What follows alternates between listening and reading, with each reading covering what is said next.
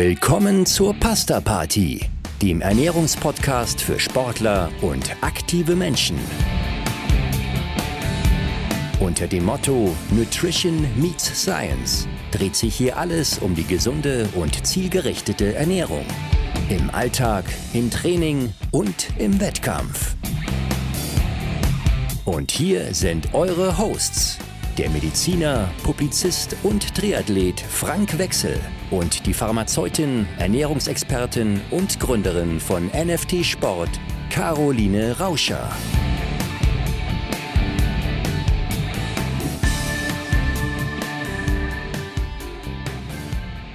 Hallo Caro, schön dich zu sehen. Du bist so sommerlich gekleidet. Ist es bei euch im Süden auch so heiß, wo wir heute aufnehmen?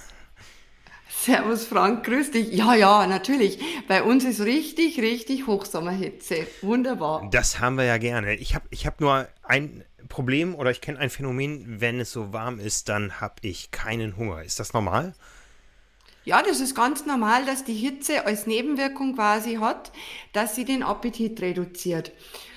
Ähm, naja, wenn du Sportler bist, und du bist ja Sportler, ja, äh, ja schon, wollen wir schon so sagen, äh, äh, dann ähm, musst du das natürlich, dieses Phänomen schon im Auge behalten, weil du dann Gefahr läufst, einfach durch diesen reduzierten Appetit auch zu wenig Energie zu bekommen und dadurch in eine Unterversorgung, eine energetische Unterversorgung zu laufen mit all ihren Konsequenzen. Das wollen wir ja nicht, aber es erklärt auch so ein bisschen, dass äh, Sportler im Winter immer etwas zunehmen. Ich habe gerade die äh, Biografie von Jan Ulrich nochmal gehört. Der kennt, kannte dieses Phänomen ja auch. Wenn es kalt war, hat er zugenommen und wenn es warm war, war, war, der Speck wieder weg. Ähm, ja, aber äh, das ist ein Thema, das müssen wir ja durchaus ernsthaft betrachten. Ja, äh, Unterversorgung von Energie ist nie gut. Auch dazu haben wir schon Episoden gemacht. Ähm, wir wollen aber jetzt nicht nur über Ursachen sprechen, wir wollen ja auch gucken, wie kommen wir da raus aus dem Ganzen. Wenn es warm ist, habe ich dafür vermehrt Durst. Ähm, macht das Sinn oder funktioniert das, wenn ich dann einen Teil der Energieaufnahme aufs Flüssige verlege?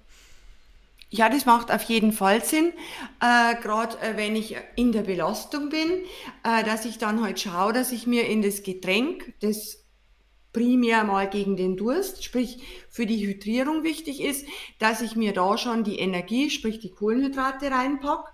Dann äh, kann ich da zwei Fliegen mit einer Klappe schlagen. Ich habe die Energie und ich lösche den Durst. Kann ich übrigens auch vor der Belastung machen, äh, dass ich schon was trinke mit, mit Energie drin.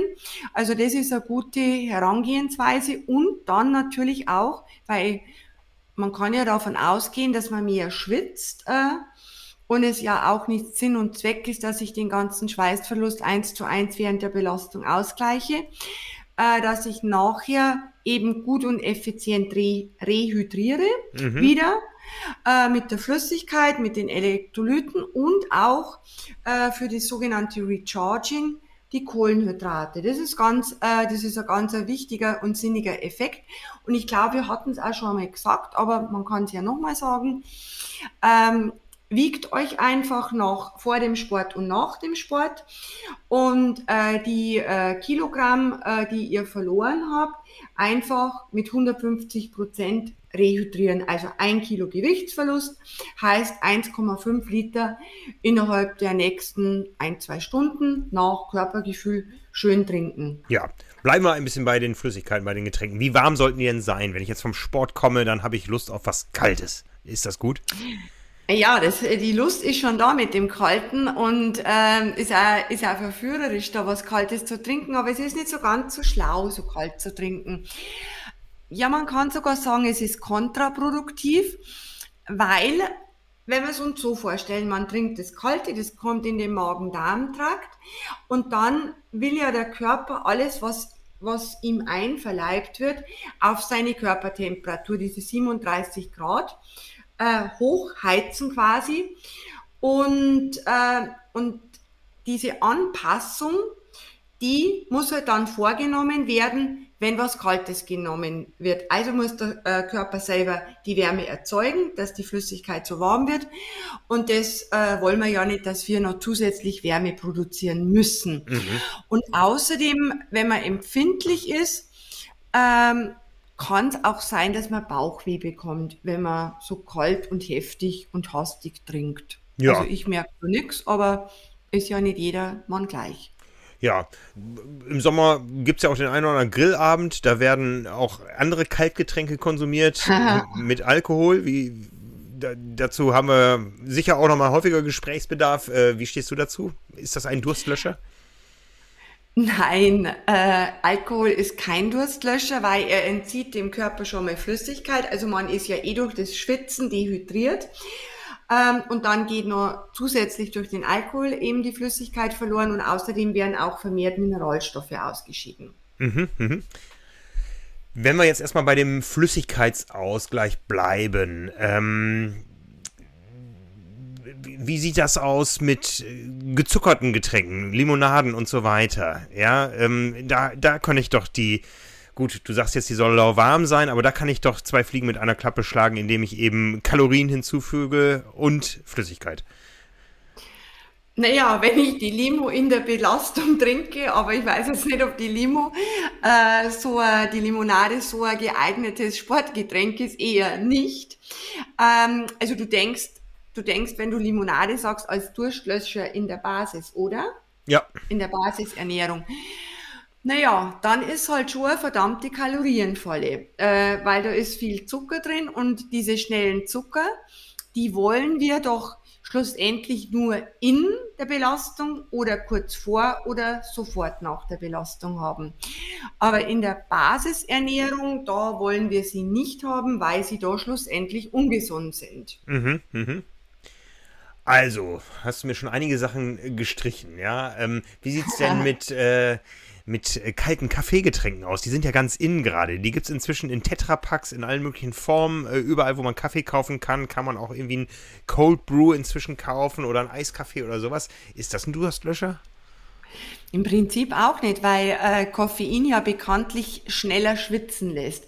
Und äh, wenn du dir da mal die ja einfach das Etikett anschaust, man kann es jetzt nicht pauschal sagen, aber in sehr vielen Fällen ähm, ist halt dann auch viel Zucker drin oder eben auch Süßstoff und den wollen wir ja gar nicht. Das können wir uns jetzt nicht verkneifen, dass wir wieder auf den Süßstoff einhaken. Den Süßstoff wollen wir nicht haben. Also wäre jetzt auch kein geeigneter Durstlöscher. Ja, also bleiben am Ende, es bleibt nicht, nicht so viel über als, als Wasser. Muss das aus der Flasche kommen oder kann das auch aus der Leitung kommen? Also ich persönlich, ich bin ja Fan von Leitungswasser, weil in den meisten Teilen Deutschlands oder mm, bei uns halt in Europa ist das Leitungswasser doch sehr, sehr gut von der Qualität her. Kann man sich auch bei den örtlichen Stadtwerken, glaube ich, erkundigen, was den Qualitätsstatus äh, anbelangt. Und ist halt auch total umweltfreundlich. Lasse ich aus der, äh, lasse ich aus der Leitung und alles gut. Und wenn ich dort zum Beispiel ein Spritzer Zitrone reingebe oder Zitronenmelisseblatt oder eine Gurkenscheibe, äh, dann schmeckt es ganz gut und da gibt es sogar eine neudeutsche Bezeichnung für dieses, für dieses Zeug, äh, habe ich auch nicht gewusst, habe ich erst kürzlich gelesen, das heißt dann Infused Water. Okay. Kennst du den Begriff? Ich habe es noch nicht gehört. Ähm, doch, sagt mir irgendwas. Es gibt sogar inzwischen noch eine Steigerung davon. Es gibt so Flaschen, da kannst du ich glaube, man, man, man, man integriert so eine Art Ring äh, in, in den oberen Teil der Flasche und da genau. bekommt das Wasser einen Geschmack, ohne dass es irgendeinen Stoff zusätzlich enthält, sondern es funktioniert allein über den Geruchssinn. Genau, ja, das habe ich auch, das habe ich auch schon, das habe ich auch schon gelesen. Ist wahrscheinlich für die Umwelt hier eine Katastrophe, wenn man sich das Konstrukt anschaut. Ja, ich habe es auch noch nie ausprobiert. Ich weiß, dass es in äh, jugendlichen Generationen sehr hip ist, sowas zu haben. Okay, ja. okay, gut. gut. Also haben wir doch noch irgendwas gefunden, was wir, was wir trinken können. Ähm, wie viel soll es über den Tag sein und äh, wie sollen die Portionsgrößen sein? Muss ich da immer eine ganze Flasche auf einmal leeren oder wie verteile ich das optimal? Also grundsätzlich, wenn man große Volumina auf einmal trinkt, das haben wir ja schon mal beim anderen Podcast-Thema gehabt, entleert der Magen schneller und damit ist die äh, Hydrierung äh, effizienter. Ähm, aber ich kann also nach Durstgefühl einfach über den Tag hindurch trinken und ich brauche auch nicht über, übertrieben viel trinken. Also jenseits des Sportes, also den Sport rechnen wir jetzt nicht mit, mhm. ähm, liegen wir ungefähr bei zwei bis zweieinhalb Liter in der Basis pro Tag. Also finde ich es eine ganz angemessene Menge. Also ich glaube, ich komme da auf mehr, weil ich bin so ein Schluckspecht. Okay, okay. Gut, haben wir also das Thema Flüssigkeitsversorgung schon mal ganz gut umrissen, aber trotzdem müssen wir auch ein bisschen was essen. Ja, ähm, ich tendiere da im Sommer eher zu leichteren Sachen. Das ergibt sich irgendwie von selbst bei mir. Ja, das ergibt ja, finde ich, von, äh, von selbst, dass man kleinere Mahlzeiten schon mal isst, dann nicht so den Teller so ewig vollpackt und dann halt leichte, leichte Nahrungsmittel, Salat, Früchte, Joghurt, Brot, Hirse, Fisch, Hähnchen, Tofu etc. pp. Also alles, was halt leicht verdaut wird, dass der Körper da sich möglichst wenig plagen muss, mhm. äh, um die Nährstoffe zu gewinnen. Also die Nahrungsmittel oder Lebensmittel, die wir jetzt da so aufgeführt haben, die sind mit Sicherheit in der Hitze, so wie es heute ist, schlauer als da so ein fetter Döner oder gegrilltes dickes Steak mit Pommes. Gibt es da andere Periodiken, andere ähm, Tagesabläufe im Sommer, wenn es jetzt so heiß ist? Äh, wenn ich da vor allem mal so an Schlaf denke, vielen fällt es schwerer per se einzuschlafen, wenn es heiß ist. Kann ich da mit der Ernährung auch noch drauf einwirken? Ja, da kann ich schon noch drauf einwirken. Äh, das ist ein guter Hinweis, äh, dass ich heute am Abend dann besonders bewusst auch leicht esse, äh, damit der Körper da durch die Verdauungsarbeit nicht zusätzlich in Anführungsstrichen gestresst ist und sich dann auf den regenerativen Schlaf halt einfach vorbereiten kann. Also das Leichte ist einfach Trumpf jetzt bei diesen Tagen. Also das übliche, nicht zu fett am Abend und so weiter, was wir alles kennen. Genau. Was ist denn das Problem am Fett am Abend? Das Problem, das Problem am Fett am Abend und auch grundsätzlich, also Fett, reichhaltig, schwer verdaulich, da gehören, gehört jetzt nicht bloß Pommes dazu und Mayo, äh, sondern auch schwer verdauliche Mahlzeiten wie, wie Hülsenfrüchte, also Linsen, Erbsen, Bohnen etc. Äh, wenn man das isst, dann sind sehr energieaufwendige Prozesse nötig, damit der Körper diese Nahrungsmittel aufspalten kann und dadurch durch diese Arbeit erhitzt er zusätzlich ja, man fühlt sich noch wärmer, noch unangenehmer. Okay. Mag man nicht haben. Ja, ist, ist das in den äh, Energiebilanzen schon enthalten? Ja, dass, dass äh, manche Gerichte oder wo, wie wird die Kalorienzahl da angegeben und gemessen? Ist da der Verdauungsprozess schon enthalten? Eigentlich ja nicht. Eigentlich ja nicht. Und ähm, es ist, wenn, wenn's das, wenn du das aus der Seite betrachtest, ist ja gar nicht so blöd, äh, wenn man so energieaufwendig da, da ist, weil dann mhm. hat man diesen sogenannten thermogenetischen Effekt. Das bedeutet, dass der Körper zusätzlich da arbeiten und werkeln muss, um da an die Energie ranzukommen und verbraucht halt auch Energie. Mhm, mh. Hm, ja, das muss man dann für sich selber entscheiden, äh, ob man diesen Weg wählen will oder ähm, vielleicht drei Löffel weniger isst. Ja, wohl wahr. Was mir dazu noch einfällt, ich habe auch manchmal das Problem, ich schwitze, wenn ich scharf esse. Und das auch gerne am Abend. Das heißt, ich habe irgendwas gegessen und dann lege ich mich hin und es ölt ohne Ende. Wie erklärt sich das? Das ist ganz interessant. Also, wenn ähm, wenn man was isst, zum Beispiel Chili, ist doch jetzt so ein Klassiker, gell?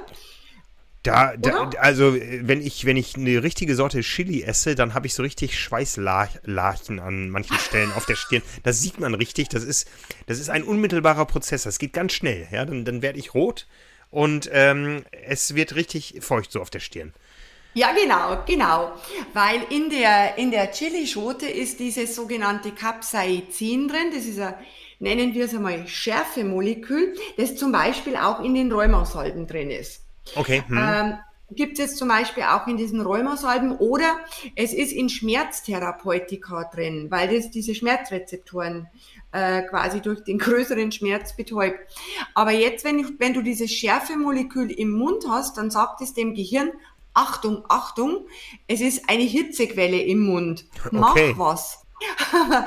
und diese Hitzequelle, man nennt es auch Phantomhitze, äh, die setzt dann über verschiedene Mechanismen im Gehirn eine Kühlreaktion in Gang und dann ja, und dann schmorst du im eigenen Saft, so wie du das so schön beschrieben das hast. Das finde ich einen großartigen, den habe ich jetzt zum allerersten Mal gehört in meinem Leben, den Begriff Phantomhitze. Also mit Phantomschmerz ja. kann ich schon was anfangen irgendwie, aber Phantomhitze, das ist großartig.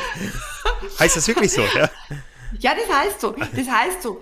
Und du hast aber noch einen Vorteil, wenn du so scharf isst, äh, dass dieses scharfe Essen auch äh, keimabtötend, also bakterizid äh, wirkt. Okay, ja. Also auch antibiotisch. Nein, das war jetzt ein Witz mit antibiotisch. Aber schon, schon keimabtötend. Also du kannst dich da fühlen wie ein Fisch, der in der Alufolie gegart wird. Okay, okay, okay. ja, äh, auf, auf, auf Bakterien und so und äh, Krankheitserreger können wir gleich auch nochmal kommen. Ähm, aber grundsätzlich äh, ist es, glaube ich, auch jedem klar, je kleiner das Essen schon ist, das heißt, je, je aufgehäckselter und so weiter, ähm, desto leichter bekömmlich ist es wahrscheinlich. Weil ein Teil dieser Verdauungsarbeit, der schweren Verdauungsarbeit dann auch wegfällt.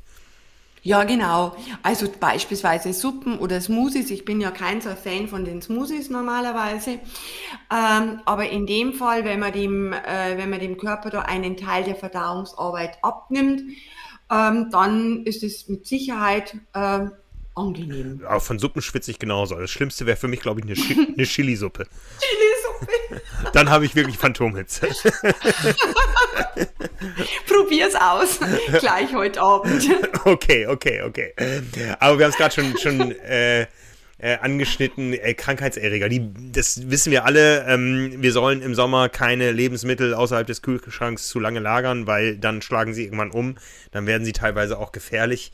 Ähm, ja, wie, wie verhält es sich damit? Ja, da muss man wirklich achtsam sein. Äh, es geht hier in dem, in dem Kontext äh, ganz äh, zum Beispiel oder hauptsächlich um das Problem Salmonellen. Und äh, da sind halt von den Lebensmitteln her sehr anfällig, ähm, also rohes Fleisch und Fisch, Carpaccio zum Beispiel oder Tatar. Also das würde ich jetzt um die Zeit definitiv nicht essen. Äh, dann auch Eiscreme, Mayonnaise, Tiramisu mit, roh, mit rohen Eiern. Ich habe jetzt letztens äh, von meinen Mitarbeitern so eine ganz tolle Tiramisu ohne Eier bekommen. Sehr, sehr gut. Mhm. Schmeckt mir überhaupt keinen Unterschied. Also ich habe keinen geschmeckt. Also grundsätzlich da bei diesen Lebensmitteln bitte sehr, sehr achtsam sein und aufpassen. Und vor allem halt, wenn man, wenn man doch sowas äh, im Portfolio hat, aufpassen, dass man die Kühlkette nicht unterbricht. Und wenn man sich jetzt zum Beispiel ein Steak zubereitet oder äh, Thunfischsteak, äh, dass man das halt nicht mit dem rohen oder mit dem, ja, mit dem rohen Kern mhm, macht, mhm. sondern schon gut durcherhitzt. Ja, kurze, kurze Nachfrage dazu. Wie, wie siehst du so das Thema Lebensmittelhygiene insgesamt? Denken wir jetzt mal an das viele Obst und Gemüse im, im Supermarkt. Wie stehen wir da in Deutschland? Kann man da alles einfach so essen? Man sagt ja immer im Ausland bloß nicht, muss man alles nochmal extra waschen und so. Ähm, ich finde, es ist mir ein bisschen ruhiger geworden da drumherum. Ähm, viel, viel, ähm, viele landwirtschaftliche Produkte, sage ich mal vorsichtig, kommen inzwischen ja aus hochsterilen Betrieben. Ähm, gibt es da akut Probleme? Na, also so viel ich weiß, gibt es da keine akuten Probleme. Wichtig ist, dass man halt das, ähm, wenn man es mit der Schale verzehrt, gut wäscht. Und ich würde es aber auch waschen, äh, wenn man es wenn man's abschält, äh, weil äh, sollte dann doch was drauf sein, durch dieses Einführen des Messers äh, kontaminiert man ja dann das äh, Frucht Fleisch. Und ein gutes Beispiel da für das, was du jetzt gerade genannt hast, äh, ist die Avocado. Ähm, die ist jetzt zwar nicht heimisch äh, oder wächst, die ja Teil, ich glaube bei uns keine Ahnung, ob es in den Treibhäusern Avocado gibt. Aber jetzt gehen wir mal von der Avocado aus, die, keine Ahnung, aus Costa Rica oder wo auch immer herkommt. Ein ähm, ökologisch hochbedenkliches Produkt, glaube ich. Ja, mhm. das kannst du laut sagen, das kannst du echt laut sagen. Ähm, auf jeden Fall, wenn man, wenn man die hat, äh, dann sollte man äh, wirklich die Schale gut schruppen mit so, mit so einer kleinen Bürste und auch die Bio-Variante, weil ich bin da immer skeptisch, ob die dann auch so clean ist. Weil da gibt's nämlich wirklich nachweislich ähm, das Problem, wenn man es aufschneidet, dass man dann äh, diese Kontamination, also diese Belastung mit Schadstoffen, es sind jetzt glaube ich keine Mikroorganismen, sondern einfach chemische Belastung, in dieses Fruchtfleisch äh, mit, mit rein. Okay. Mhm, mhm. Also da schon aufpassen. Also ich wasche das alles, alles ab. Natürlich auch aufpassen, wenn man jetzt zum Beispiel ähm, ja, äh, vom Bauern um die Ecke was kauft, auch waschen ist ganz klar, aber halt auch nicht zu Tode in Wasser einweichen, mhm. äh, weil sonst gehen ja auch die ganzen äh, wasserlöslichen Vitamine raus. Wenn du jetzt den Kopfsalat, den du dir da vom Bauern um die Ecke geholt hast, wo du den auch schon gesehen hast, wo der rumsteht. Da reicht's, dass du den unter dem kalten, fließenden Wasser einfach abbraust, aber nicht dann in eine Schüssel schmeißt und da liegt er und liegt er, weil da halt die B-Vitamine auch mit reingehen. Ja. Unter anderem. Ja, apropos äh, Vitamine und Schale, wir haben ja auch eine, ja, unsere Haut, die ist im Sommer besonders gefährdet. Ja, wir ähm, haben das Thema eigentlich schon mal von der anderen Seite aus aufgezogen. Was ist, wenn wir zu wenig Sonne auf der Haut haben? Dann bekommen wir Probleme mit unserem Vitamin D. Aber jetzt gehen wir mal davon aus, wir haben viel Sonne im Sommer. Ähm, äh, kann ich gegen den Sonnenbrand essen? Das funktioniert wahrscheinlich nicht. Das, das hört sich jetzt witzig an, gegen den Sonnenbrand essen, aber du wirst lachen. Man, man kann Jetzt müssen wir vorsichtig formulieren, dass da jetzt keine Fehlinformation äh, rüberkommt. Man kann äh, für den Hautschutz essen, sagen wir mal so. Okay. Man kann, äh, man kann die Haut tatsächlich widerstandsfähiger machen gegen die UV-Strahlung und zwar, indem man äh, eben Lebensmittel zu sich nimmt, äh, die sehr reich sind an bestimmten fettlöslichen Vitaminen. Äh, das ist ganz einfach. Das ist alles, was bunt ist. Mhm. Also die, die, die bunten Paprikas, die Karotten, der Kürbis, der Grünkohl, der Spinat, die Himbeeren, die Melone. Hören wir jetzt auf damit. Ich was dachte, ich, du wolltest schon wieder auf meine Gummibärchen raus. nein, nein, nein, deine Gummibärchen, die sind keine UV-Schutz. okay. Äh, und ähm, was eben, was eben diese Lebensmittel zum so hautschützend macht, ist der Gehalt unter anderem an Vitamin E und B, äh, zum Beispiel Beta-Carotin. Und ähm, wenn man sich da das Molekül anschaut, also die chemische Struktur, äh, dann hat es viele Doppelbindungen. Auf jeden Fall diese chemische Struktur, die befähigt das Molekül UV-Strahlung äh, quasi teilweise, teilweise als Wärme abzuleiten. Dieses Phänomen nennt man Quenching, wenn das schon mal jemand gelesen hat. Und damit reduziert sich auch äh, die Bildung von zu viel an freien schädlichen äh, Radikalen. Und da habe ich äh, auch schon mal einen ganz einen schönen Vergleich gelesen. Wenn man eben da auf diese Zufuhr von diesen Antioxidantien, E, Beta-Carotin, äh, in dem Fall achtet, sei es durch die Ernährung plus äh, entsprechend bilanzierte Nahrungsergänzungsmittel, angepasste, dann kann man sagen, dass das quasi eine Sonnenbrille von innen ist. Und äh, das schützt nämlich dann auch das Auge vor übermäßigen äh, freien Radikalen und zögert womöglich oder wahrscheinlich ähm, dieses Alters, diesen altersbedingten grauen Star hinaus. Okay. Mhm, mh. Aber, und jetzt kommt wieder unser, unser typisches Aber, das ist ganz eine wichtige Botschaft, äh, die Sonnencreme und die Sonnenbrille ersetzt es natürlich nicht. Gell? Okay, okay. Mhm. Bei Sonnencreme wissen wir alle, dass ähm, man da besonders aufpassen muss, da es Sonnencremes gibt, die vor allen Dingen Korallen in den Meeren gefährden, wenn man jetzt im Urlaub ja. irgendwo ist und da ist. Ähm, ich glaube, gerade in der Sommerzeit sollte man sein Urlaubs- und Freizeitverhalten doch mal überdenken. Ich bin ja immer, wenn ich irgendwo in die Sonne fahre oder auch hier in Deutschland fahre, ich bin ja immer der, ähm, wo ich den Leuten, die mit mir mitfahren irgendwo, sei es beruflich oder privat, wo ich denen immer sage, ich bin immer der mit dem Auto mit der kaputten Klimaanlage, weil ich finde das so ein Wahnsinn ökologisch, äh, Innenräume runterzukühlen bis zum geht ja. nicht mehr. Ähm, nur damit es äh, einem einigermaßen angenehm ist. Mir ist es dann immer schon zu kalt. Also ich mag die Wärme und wenn ich irgendwo nach Hawaii oder sonst wo fliege, dann weiß ich, da ist es warm. Da muss ich mhm. mich nicht auf Europatemperaturen runterkühlen, dann brauche ich da gar nicht hinfahren. Genauso ähm, verstehe ich auch nicht, warum Menschen in Deutschland im Sommer in Skihallen gehen. Ja, also ja, furchtbar. Ne, ähm, äh, ökologisch alles äh, problematisch. Und ich habe aber auch immer Probleme, wenn eine Klimaanlage läuft, dann, dann, dann, dann kriege ich so einen Hustenreiz irgendwie. Ich mag das nicht. Also hat jetzt nichts mit der Ernährung zu tun, aber ähm, wenn wir so das weitere Feld sehen, Immunsystem und so weiter, ich finde, das sind nicht nur Klimakiller, sondern auch Wohlbefindenskiller. Nur für einen kurzen Wohlbefindenseffekt. Äh, ich habe da immer langfristige negative Effekte erfahren. Ja, da bin ich voll bei dir und ich finde es genau wie du, äh, nicht ein, ein Komfort und so, so angenehm. Ähm, ich würde auch beim Auto auf die Klimaanlage vollends verzichten können und ich schalte sie auch immer aus, wenn ich fahre. Ich kann es nicht leiden. Und wie du schon gesagt hast, es begünstigt auch Erkältungen oder wenn, äh, wenn Menschen empfindlich sind mit dieser Runterkühlung, Bindehautentzündung, äh, Kreislauf, du hast, äh, du hast dann deine, deine Fahrgastzelle auf 20 äh, Grad runtergekühlt, dann steigst aus, dann hast du 35. Natürlich äh, strapazieren diese großen Temperaturunterschiede äh, den Kreislauf, ist ja logisch. Und es ist einfach eine Umweltsauerei, anders kann man es nicht nennen. Endlich drückt's mal einer so aus. Genau. Ne? ich kann ja immer noch kalt duschen. Ja, äh, vielleicht muss ich es demnächst sowieso, wenn uns allen das Gas ausgeht. Ähm, kalt duschen, ist das eine gute Idee?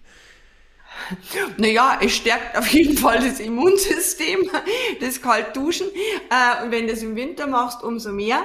Äh, Spaß beiseite, hoffen wir mal, dass es nicht so weit kommt. Ähm, aber im Sommer ist jetzt nicht so schlau, weil da kommt es genau wieder auch zu diesen Gegenregulationen. Die Blutgefäße, die verengen sich. Der Körper will ja die, äh, seine Wärme halten. Der will diese 37 Grad ja nicht, 36, 37 Grad ja halten. Und äh, deswegen fährt er dann die Temperatur wieder hoch, wenn du eiskalt duscht. Und dann schwitzt stärker als vorher. Also einfach lauwarm lauwarm abduschen. Äh, das, denke ich, ist am allerangenehmsten. Ja, und das Allerwichtigste ist, glaube ich, sich trotzdem weiter zu bewegen und nicht äh, der sommerlichen äh, Faulenzerei zu verfallen. Ja, genau, äh, genau. Wenn du bloß daheim äh, auf dem Sofa liegst und die Limonade trinkst, die kalte, dann, dann geht der Kreislauf den Keller runter, du nimmst zu. Na, bewegen und, äh, und das stabilisiert und stärkt ja auch den Kreislauf. Ja, Genau, dann haben wir noch einen Haken dran an das große Hitze-Special in, in diesem Sommer. Was nehmen wir mit nach Hause? Ach, wir genießen den Sommer, wir genießen den Sommer und äh, ja, und verhalten uns einfach essens-, trinkenstechnisch äh, vom, vom Umweltverhalten gut und konform, würde ich einmal sagen. Ja, und wenn es in Hamburg hier mal wieder richtig schifft, ja, äh, dann weiß ich, bei euch unten im Süden, da scheint bestimmt die Sonne und weißt du, wie ich es dann nenne? Wie? Phantomhitze. genau, gut. ja, das ist der Begriff, den ich heute gelernt habe. Vielen Dank, äh, Caro. Vielen Dank draußen fürs Zuhören. Und wie immer sagen wir euch natürlich zum Schluss auch wieder, wünschen wir euch einen guten Appetit und äh, ja, bitte bleibt gesund. Genau, bis bald. Danke dir, Frank. Ciao. Ciao.